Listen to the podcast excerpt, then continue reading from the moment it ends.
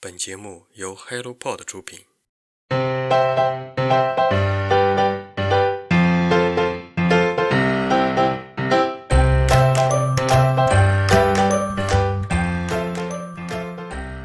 Hello，大家好，欢迎收听晨间书适，我是 Masa。上周在推荐《白色记事簿二》的时候，把记事簿读成了记事簿，被认真的听友指出了错误，很是惭愧。同样的，很开心能有这样认真的朋友发现错误，并且在评论区反馈了错误，真的非常感谢。而在上周，我又翻阅了《白色记事簿一》这本书，再次感受了一次人间冷暖与生死离别。这次推荐的这三本书，都是上周一口气读完的，并且让我思考许久的作品。希望大家也能喜欢。在抑郁这件事上，你并不孤独。作者认可，出品方博吉天卷。不知道从什么时候开始，抑郁症这个词就像最近的疫情一样遍地开花。我们经常开玩笑，太无语了，我要抑郁了。但是，当我们真正的直接或者间接经历抑郁的时候，藏在我们心里的只有苦与累。我们一直以为抑郁症是陷入困境走不出来了，他的康复可能需要一个契机，然后就可以回归正轨。但是当我翻开这本书的时候，看完了作者三万字的抑郁日记，我才发现原来他们曾经那么绝望，不是一时一刻一天，而是反复的挣扎，拼命的逃离。放弃很容易，一次次的爬起来又被跌倒，再爬起来再跌倒，好像有一双命运的大手。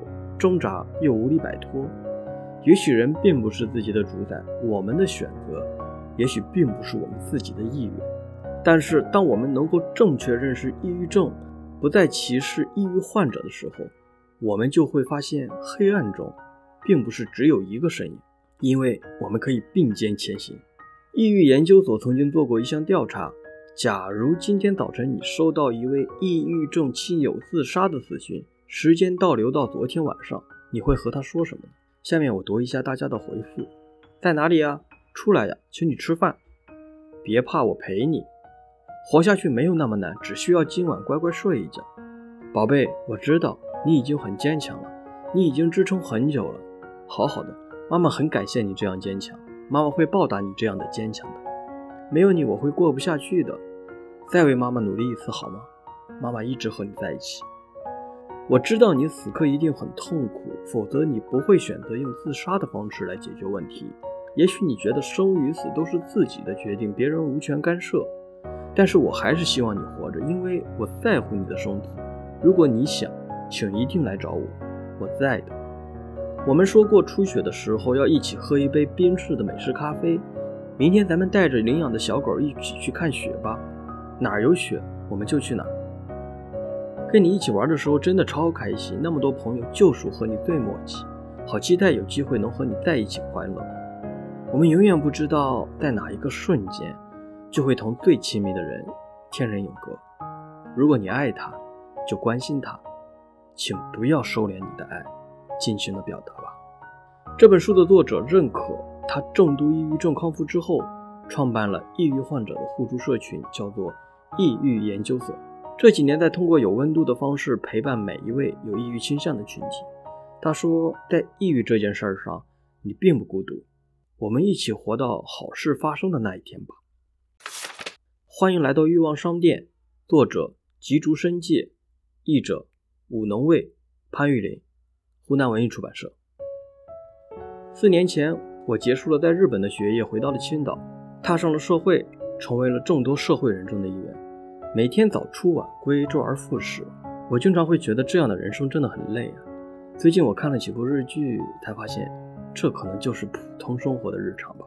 就像我们每天会吃饭喝水，不知道中午和晚上吃什么一样的平常；就像是会为了钱吵架，为了孩子上学而烦恼一样。似乎每一个小的生活之处，都能产生让我们学习如何生活的共鸣感。如今社会大部分的年轻人都无法说清楚自己想要什么，当然也可能不太清楚自己不想要什么。有时候把糊涂当成了佛系，把迷茫当成了享受当下。有时候焦虑其实也是欲望引起的，因为我们想要的真的是太多了。但我们精力是有限的，我们不可能在有限的时间里完成所有的事儿。而今天介绍的这本书《欢迎来到欲望商店》，就算没有太多文字，它所有的插图都让我们能够看到生活中的方方面面，画面都是生活的小事儿、日常的细节，但是却体现了作者对许多生活现象的直观的解读。我们没有谁能脱离想要的一切，但是却经常纠结于想要和得不到之间。平淡的文字之间，我们能感受到欲望的好处，甚至打开了面对欲望这个词的新边界。重视需求，重视我们自己所面临的一切，也是正向面对人生的一种选择。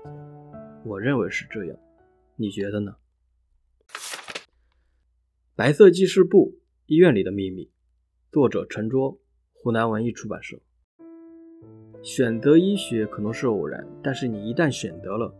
就必须用一生的真诚与热情去对待它。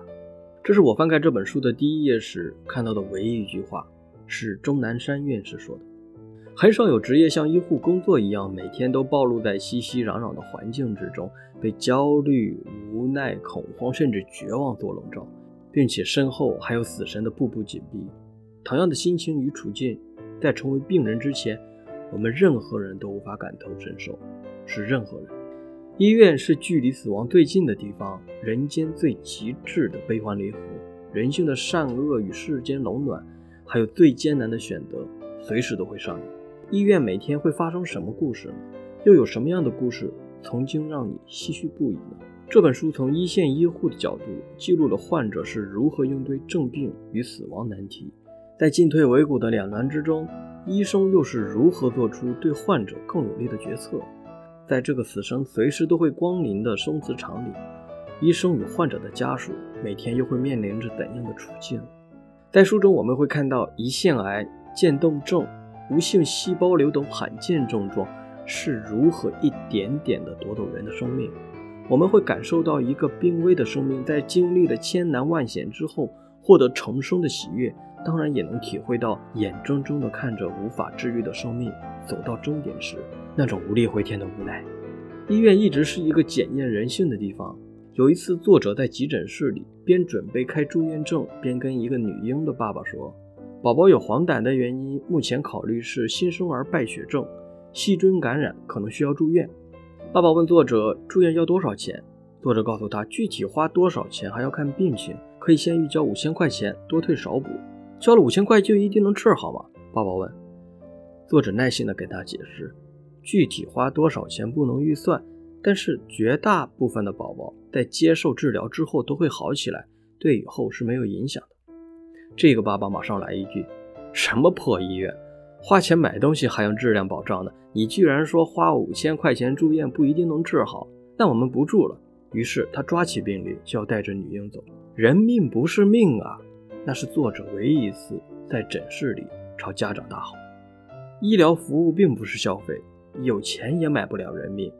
儿童医院，孩子的生死，很多时候都是父母决定的。